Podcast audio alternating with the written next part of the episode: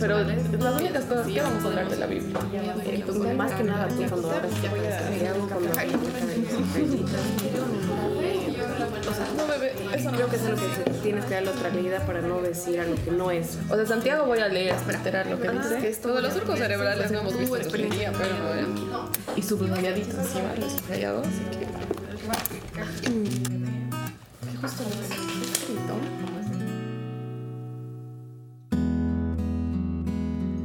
Hola a todos, ¿cómo están? Bienvenidos a Reparar Podcast. ¿Cómo están chicos? Es nuestro décimo episodio, estamos súper felices y el episodio de hoy se llama No puedo vivir sin ti. Vamos a hablar de un tema que ha sido eh, muy desafiante y bonito prepararlo, muy interesante y creo que es muy vigente para las relaciones interpersonales hoy en día. Vamos a hablar de la dependencia emocional. Y creo que antes que nada es algo que quería resaltar mucho. Entendemos y sabemos y también la ciencia, la psicología nos confirma que somos seres relacionales, es decir, dependientes. La dependencia emocional es necesaria para los seres humanos. Los seres humanos son la especie más social, sociable de la Tierra. Eso quiere decir que somos la especie más dependiente. Pero hay un nivel donde la dependencia emocional se convierte, en un, se convierte en un trastorno. Y eso es de lo que vamos a hablar hoy día. Y también para cada dependiente emocional hay un codependiente. Entonces vamos a empezar a profundizar un poquito eso.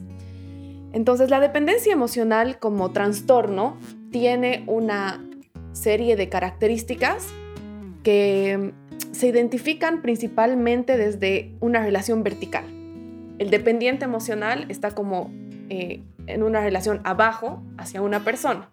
Tiene como muchos rasgos de niñez donde necesita que cuiden de él, eh, se siente incapaz de cuidar de sí mismo, se siente incapaz de tomar sus propias decisiones, eh, se siente con una necesidad em, desproporcional de que su persona a la cual depende, puede ser tu pareja, tu amigo, tu familiar, te dé seguridad, se siente muy, es muy indeciso, o sea, no, puede tomar decisiones, no se siente capaz de tomar decisiones. No es que estas personas no puedan hacer las cosas, sino que hay una necesidad muy fuerte de que alguien valide esa decisión o acompañe para que la persona se sienta que él es eficiente o que puede hacer las cosas. Eh, seguramente muchos que nos van a escuchar, como ha pasado en otros episodios, es como, ay, soy dependiente. Y creo que lo primero que queríamos también resaltar es que no es un diagnóstico esto, y obviamente hay muchas características que sí las vamos a tener, pero eso no hace que eh, se te pueda diagnosticar el trastorno, sino que sí, hay tal vez cosas que cada uno tiene que trabajar y también eso nos puede como dar una luz hacia dónde tenemos que trabajar, pero estamos hablando de términos generales. Algo que me parecía muy importante que había visto es que en esta relación de dependencia, la persona que es dependiente emocional de una manera muy excesiva, se siente muy desvalido por sí mismo, entonces eh, existe un miedo muy grande al abandono y a la soledad. Y es esto que lo lleva como a permanecer o a soportar muchas cosas en una relación. Y esto hace que las personas queden muy vulnerables. Por ejemplo, se da mucho en, relaciones de abuso, donde la persona no es que no identifique que está eh, viviendo cierto nivel de, de violencia o de abuso, pero no puede separarse de la otra persona porque dice, no, pero es que sola no puedo, o sea, estoy muy desvalida, estoy desprotegida, yo no puedo decidir por mí misma. Entonces, como detrás de todo esto hay una, un profundo miedo a la soledad, eh, problemas de autoestima y, también mucha inseguridad. Y claro, no solo se da en la relación eh, romántica de pareja, sino también en relaciones familiares, ¿no? O con hermanos, amigos íntimos, Exacto, exacto. Entonces, la verdad que es, es, muy... Es algo como que a lo, cual estar muy atento. Y eh, como les decía, para cada dependiente se va generando un codependiente, que es un poco eh, la persona donde en la relación vertical está siendo el cuidador, digamos, ¿no? Eh, sí, nos estamos riendo porque naturalmente solemos mm. acabar con la, parte que nos toca investigar y analizar, que es más cercana a nuestros corazones y a nuestras vidas. Así que yo voy a hablar de los codependientes. Eh, la codependencia se origina por, y, ojo al charque, como decimos acá en mm. Bolivia, por una situación de disfuncionalidad familiar, por una persona en nuestro entorno eh, cercano que ha tenido una fuerte adicción o un fuerte trastorno emocional o mental. Entonces el codependiente lo que hace es tratar de asegurar la supervivencia de todos y toma un rol de cuidador, en el cual está dispuesto a sacrificar su tiempo, sus recursos y su desarrollo personal por el bien de una persona o por el bien de, el bienestar de la familia. Entonces, eh, las características de este codependiente es que está muy al tanto de las necesidades de los demás, desconectándose de sí mismo. Este, ha perdido una noción de quién es él en pro de los demás. Eh, es hipersensible ante la crítica. tiene una fuerte necesidad del control porque piensa, si estoy cuidando y tengo los hilos sostenidos, esto no se va a desbaratar. Este, también, eh, a ver, vamos a mirar mi chancho un segundo porque son tantas las características y algo que quería mencionar es, no tenemos que tener todos los, los síntomas o los rasgos para decir, pucha, yo, yo tengo una cierta tendencia a un polo o el otro. Por ejemplo, de los 10 rasgos que hay, yo me sentí identificada con 7, que ya es una mayoría considerable, pero habían tres que dije, no, realmente mm. esto no aplica en mi caso. Entonces hay una fuerte tendencia. Eh, tienen una dificultad para disfrutar, eh, tienen problemas de intimidad y de límites, mm. tanto para la cercanía como para poder frenar, que se da en ambos lados, ¿no? O sea, creo mm. que tanto el dependiente como el codependiente tienen esa dificultad de dónde terminas tú, dónde empiezo yo. Y algo que me ayudó a entender mucho el comportamiento de los codependientes es la metáfora de un árbol. Porque ahorita estamos mirando a los frutos, que, es, que es, este comportamiento dependiente-codependiente, y en el tronco y en las ramas está cualquier situación en tu infancia o en tu época de adolescencia en la cual había una inestabilidad familiar, una ausencia de uno de los roles eh, dominantes, mm. este, fuertes adicciones de tu entorno y las raíces, y todo esto es variable, ¿no? Mm. Tanto el tronco como las ramas, pero las raíces son las mismas. Mm. Entonces, como tú también mencionabas, Bri, somos altamente relacionales y está en nuestro ADN. Y tenemos como tres raíces de cualquiera que fuese el árbol, y es una necesidad de aceptación, de significado y de seguridad. Entonces, por mm. una carencia en cualquiera de estas tres raíces, es que nosotros damos frutos de este, relaciones codependientes o dependientes. Entonces, algo que es liberador es poder ir y ver cuál es esa raíz. Pues, por ejemplo, en mi caso fue eh, a través del curso de consejería bíblica, que lo hemos mencionado bastante, poder dar un paso al costado y ver cuáles eran, o sea, mi fuerte raíz de, significado mm. y también de aceptación. Mm. Entonces se exacerbó en mí, eh, quiero que aceptes, que acepten todas las personas en las que admiro absolutamente todo lo que yo hago para yo estar bien. O me importa lo que tú pienses para yo entenderme cuando en realidad esas tres raíces solo las puede satisfacer plenamente Dios. Y algo, me emociona este tema porque algo que también quería mencionar es que no es sano quedarnos mirando a las raíces, porque ya estamos en una época, si como adultos estamos haciendo esta mirada interna y hacia atrás, nos quedemos en el momento de dolencia sino de que tomemos conciencia de, ok, las raíces de mi dependencia o de mi codependencia son cualquiera de estas tres, las veo, las reconozco, pero tengo plena decisión sobre mis acciones siguientes y sobre cómo voy a gestionar mis emociones. Algo súper loco cuando estábamos un poquito hablando de este tema, porque generalmente es como si nos emocionamos por un tema, empezamos a investigar al respecto, es que muchas de las necesidades que quería cubrir tanto el dependiente como el codependiente son las mismas, solo que se manifiesta de una u otra manera. Y es lo que decía Mati, por situaciones, características que hayan pasado en la vida de las personas, es como cuando no ha sido un apego muy saludable, terminas yéndote a un extremo o al otro, a ser el dependiente o al ser el codependiente. Entonces, por ejemplo, el dependiente también como que quiere complacer todo para que no lo deje, entonces empieza a hacer todo lo que el codependiente le dice que hace y el codependiente empieza también a querer complacer al dependiente y está, entonces es como un, esto es lo que se habla mucho ¿no? en las redes, un, un falso amor o un amor un poquito más no tan saludable, donde en teoría estás como amando más al otro que a vos, pero cosa que al final no es cierta porque en el fondo todo está motivado por un miedo, por un miedo y entonces eso hace que, que la relación se torne de esta manera.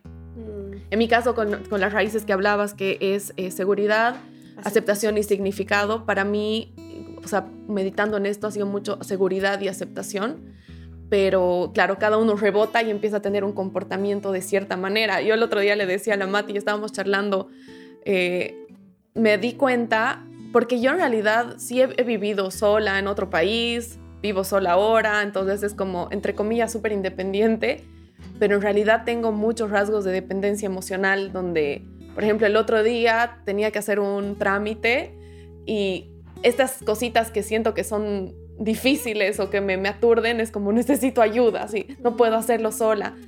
Y le estaba llamando a mi novio como ayúdame porfa y no podía y, sentía como no puedo hacerlo, o sea, no, no puedo. Y después decía, pero si él estaría aquí estaría haciendo lo mismo, o sea, no habría una diferencia, o sea, tal vez le pediría el que baje y haga fila, pero, pero puedo, o sea, y me di cuenta que ya venía con un, con algo que si te pones a pensar, ¿es verdad esto? No, no es tan verdad, es algo que que estoy buscando, o sea, algo que estoy buscando de necesito, que esta persona me ayude.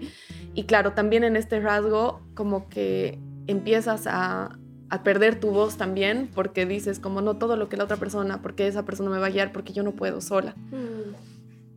Entonces, eh, creo que me parece fundamental que, que resaltes estas tres raíces porque es, es una buena manera de resumir e identificar dónde estamos. Eh, apoyando qué es lo que nos está faltando, digamos, cuál es la sed que estamos teniendo.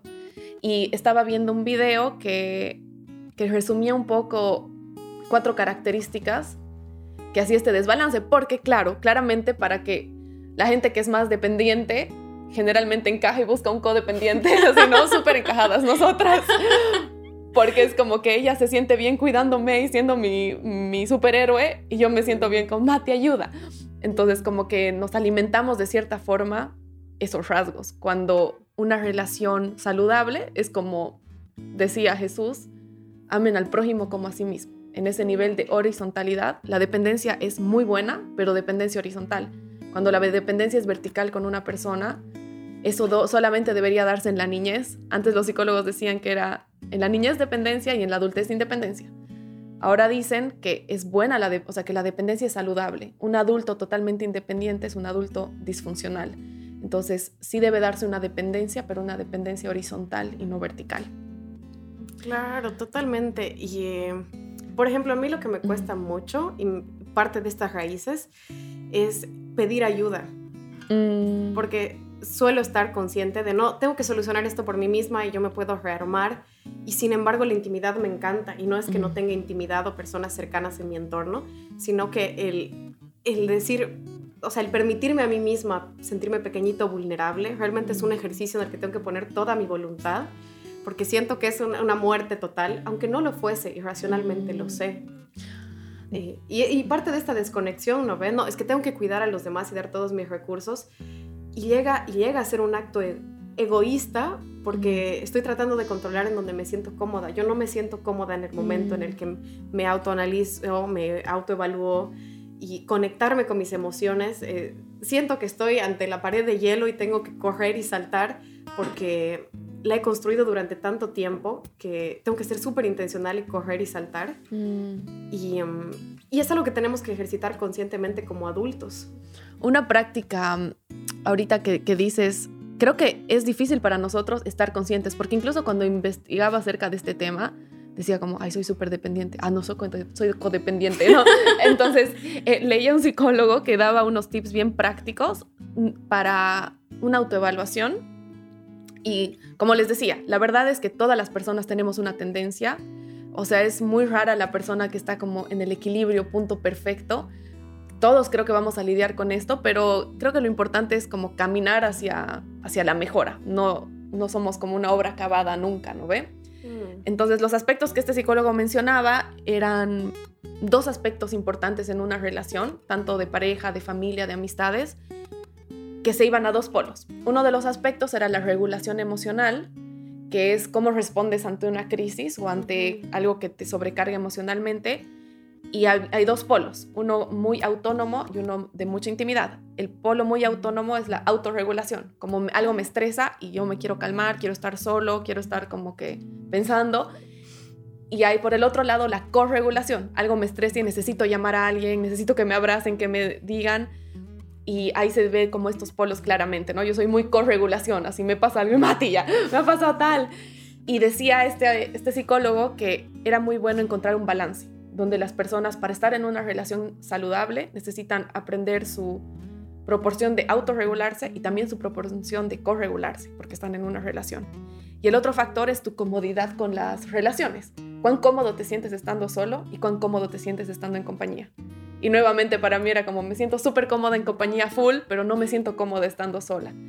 Y bueno, cada uno, o sea, todos al escuchar seguramente estarán en alguno de estos polos. cuadrante. Ajá, pero debería haber un equilibrio. Donde me siento cómoda estando sola, pero también me siento cómoda estando con personas. Hay personas que se sienten incómodas estando en relación y personas que se sienten incómodas estando solas, al igual que hay personas que se sienten incómodas autorregulándose, como yo, y hay personas que se sienten incómodas corregulándose. Como yo.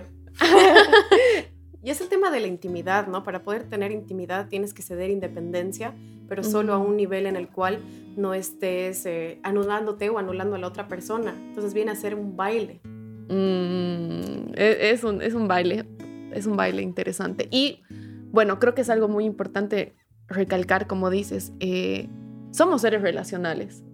vivimos en este baile y también la única manera de conocerte es en relación, o sea, de vivir. No puedes vivir totalmente aislado y, y tampoco puedes vivir succionándole la vida a los demás. Entonces es realmente un baile donde tienes que hallar el equilibrio. Mm, y, las dos, en nuestras diferentes eh, eh, investigaciones y lecturas, nos dimos cuenta que habíamos tenido puntos en la infancia que habían marcado cómo nosotras nos relacionamos con los demás y nuestra búsqueda de pareja, ¿no? Ya para formar mm. nosotras nuestra propia familia. Y, y, en estas búsquedas es vital ver que, que, nuestro origen no va a determinar nuestro fin y que mm. sí podemos ver las raíces, pero no necesariamente tenemos que elegir con eso en nuestro norte.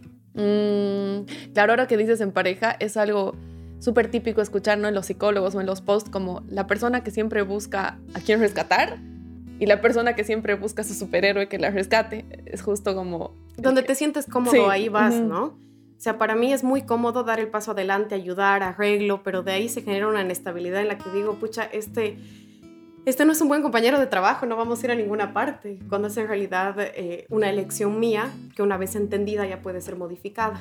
Claro, y como que también nos ponemos, es como una profecía autocumplida, ¿no? Como tú empiezas a generar el ambiente que después no te gusta y es como, pero ¿por qué? Ya sé, yo estoy generando esto también, es bueno como prestar atención. Hay una historia que, que me habla mucho de esto, que le estaba estudiando la otra vez. Que, pensé, que, pensé que nos ibas a decir una de mis historias favoritas. De todas, todas son mis historias favoritas. no, o sea, sí hemos hablado mucho de esto con la Mati. Me encanta esta historia, es súper buena. Eh, entre, en el contexto cuando vivía Jesús, Jesús era judío y em, se llevaban súper mal con los samaritanos. O sea, los samaritanos eran como de lo peor, incluso pensaban como que estaban eh, con demonios, o sea, pensaban que era la peor de la peor gente. Y Jesús, en uno de sus viajes con sus discípulos, va a Samaria y se encuentra con una mujer samaritana. Eh, la cuestión es que en ese encuentro Jesús le dice a ella, dame agua. Y se los voy a leer un poquito el pasaje porque me ha hecho pensar en muchas cosas. Jesús le dice, dame de beber, porque sus discípulos habían ido a la ciudad a comprar de comer. La mujer samaritana le dijo, ¿cómo siendo tú judío me pides a mí que te dé de beber? Soy samaritana, porque judíos y samaritanos no se tratan entre sí. Y Jesús respondió y le dijo, si no conocieras el don de Dios y quién es el que te dice dame de beber, tú le pedirías y él te daría agua viva. Y la mujer le dice, Señor, no tienes con qué sacarla, y el pozo es hondo. ¿De dónde tienes pues esa agua viva? ¿Acaso eres tú mayor que nuestro padre Jacob, que nos dio este pozo, del cual bebieron él, sus hijos y sus ganados? Respondió Jesús y le dijo, Cualquiera que bebiera de esta agua volverá a tener sed, mas el que bebiere del agua que yo le daré no tendrá sed jamás, sino que el agua que yo le daré será en él una fuente de agua que salte para vida eterna. La mujer le dijo, Señor, dame de esa agua para que no tenga yo sed, ni venga aquí a sacarla. Jesús le dijo, Ve, llama a tu marido y ven acá. Respondió la mujer y dijo, No tengo marido. Jesús le dijo, Es verdad, no tienes marido, has tenido cinco maridos y el que ahora tienes no es tu marido. Le dijo la mujer, Señor, parece que eres profeta. Y empezaron a hablar acerca de dónde adorar y muchas otras cosas. Algo que estaba analizando este pasaje, Primero, me encanta la samaritana súper evasiva. O sea, empieza a hablar con Jesús y como que, pero tú eres judío, ¿y por qué? Y dame agua. O sea, como hablando de cualquier cosa menos del problema real, digamos, ¿no? Que tenía en su corazón. Claro, tampoco te acercas a un extraño, le dices, estoy rota, ayúdame. Claro, pero estaba como que sí, ¿por qué judío, no? O sea, como todo está ahí la charla superficial. Eh, me encanta cómo es Jesús, que es como el mejor maestro que existe y existió en el mundo. O sea, tiene una manera muy muy buena de que, de que hagas ese clic. Creo que alguna vez lo hablábamos en el podcast. Un buen comunicador no dice es cuatro, sino que dice es dos más dos. Y ya las personas dicen, ah, es cuatro. Porque de esa manera uno aprende. Cuando tú deduces lo que te está queriendo decir. Y siento que esto pasa aquí. Jesús le empieza a hablar del agua. Y cuando ella está como, sí, quiero esa agua, le dice, ¿y tu marido? O sea, como que ella está, o sea, para mí, lo que interpreto de este pasaje, bueno, ella ha tenido cinco esposos hasta ahora sea, claramente está en una búsqueda intensa de algo que le está faltando. Entonces, esa pregunta de, trae a tu marido, o sea, es como que le hace entrar en el clic de, lo que estás buscando no lo vas a encontrar ahí. Claro, ya has buscado en cinco lugares lo que significa un proceso de bastante dolor. Y como vos dices, no date cuenta que realmente con un sexto, con un hombre que te trate diferente, vas a estar saciado, te vas a sentir completa, segura, aceptada socialmente.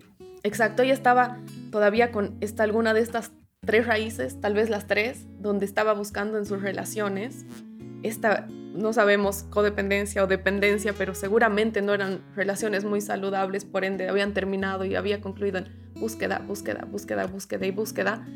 Seguramente estaba buscando aceptación, buscando seguridad en todas estas relaciones y Jesús le da la clave de la respuesta. O sea, yo soy el agua con la cual y la única con la cual no tendrás más sed. O sea, deja de buscar ahí, o sea, ahí no está la respuesta. La respuesta está acá. Y de verdad me ha conmovido mucho el que esta verdad, como decíamos, es una verdad eterna, que es para nosotros también. Creo que varios van a identificar que, o sea, generalmente estamos, ¿no? En esa búsqueda en las relaciones de pareja, de amistad, por eso nos frustramos tanto, como claro. no me está dando la aceptación que necesito, o sea, no se está llenando mi vasito de, aceptación, no se está llenando mi vasito de seguridad. Como vos dices, es tratar de encajar la pieza cuadrada en un molde redondo y genuinamente nunca va a entrar y hay ciertas, ciertas puntas que, que parece que entraran, pero no es perfecto. Y Jesús hablaba de algo que él conocía. Y lo que él conocía era un, es un término eh, voy a usar palabras un poquitito grandes, pero sé que juntos vamos a llegar a un entendimiento porque esta verdad ha transformado nuestras vidas el año pasado y, queremos compartir con ustedes. Y es el, concepto de perichoresis. La perichoresis es un, eh, un, concepto de la teología trinitaria que, para empezar, el origen de la palabra son, es la unión de dos palabras griegas. Una es el peri, que significa eh, girar alrededor de, y la choresis, significa eh, encontrar en. Entonces, en sí se interpreta el uso de estas dos palabras como rotación. Y la teología trinitaria dice que Dios Padre, eh, el Hijo, Jesús y el Espíritu Santo están en un continuo relacionamiento entre ellos. Entonces se asemeja a un baile. Y es un baile porque no están únicamente siempre relacionándose, sino que uno está en el otro. Y la palabra perichoresis, o sea, la palabra del griego, no la encontramos en la Biblia, pero sí se lo utiliza cuando están analizando eh, tres escenarios. Uno de los escenarios es eh, que Jesús haya sido plenamente hombre, pero también haya sido plenamente Dios y divino. No dejó de ser una deidad. Entonces seguía en relacionamiento con la deidad. Después, cuando Jesús les está hablando a sus discípulos, les dice, eh, conózcanme a mí para ver al Padre. Y es porque el Padre estaba tanto en él que al conocer al Hijo ves al Padre. Y después cuando Jesús está bautizando y se abren los cielos, este es mi Hijo a quien yo amo y baja el Espíritu Santo, vemos a tres personas independientes, pero que se están relacionando en una intimidad muy cercana todo el tiempo.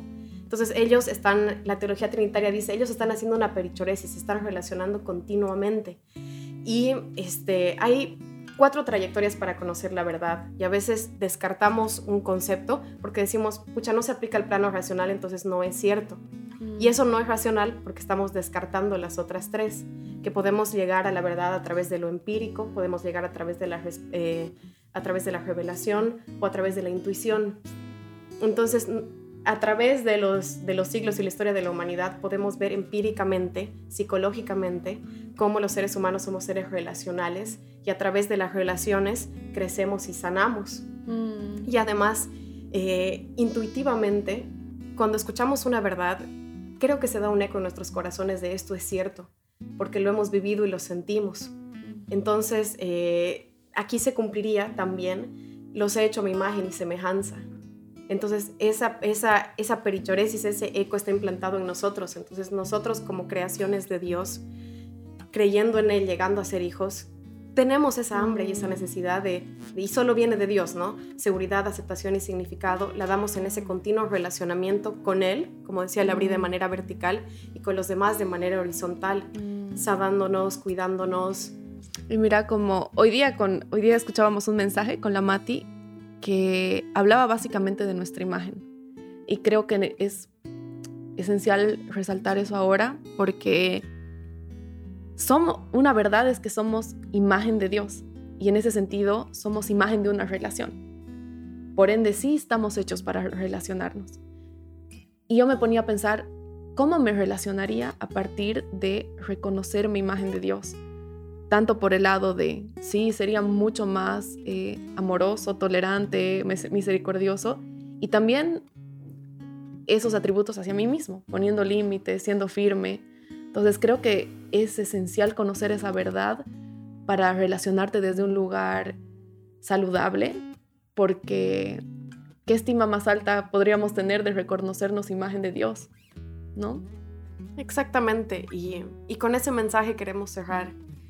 Somos seres altamente relacionales, creados a imagen y semejanza de Dios, por lo tanto eh, hay una gran sabiduría en conocer las raíces, porque así los frutos van a ser sanados y si, sientes que no puedes vivir sin alguien o, que no pueden vivir sin ti, te animamos a, analizar, a ver y tomar lo mejor. Así que, como siempre, es, es un placer compartir el set contigo, Bri, y esperamos que este episodio sea de mucha ayuda y bendición para todos ustedes.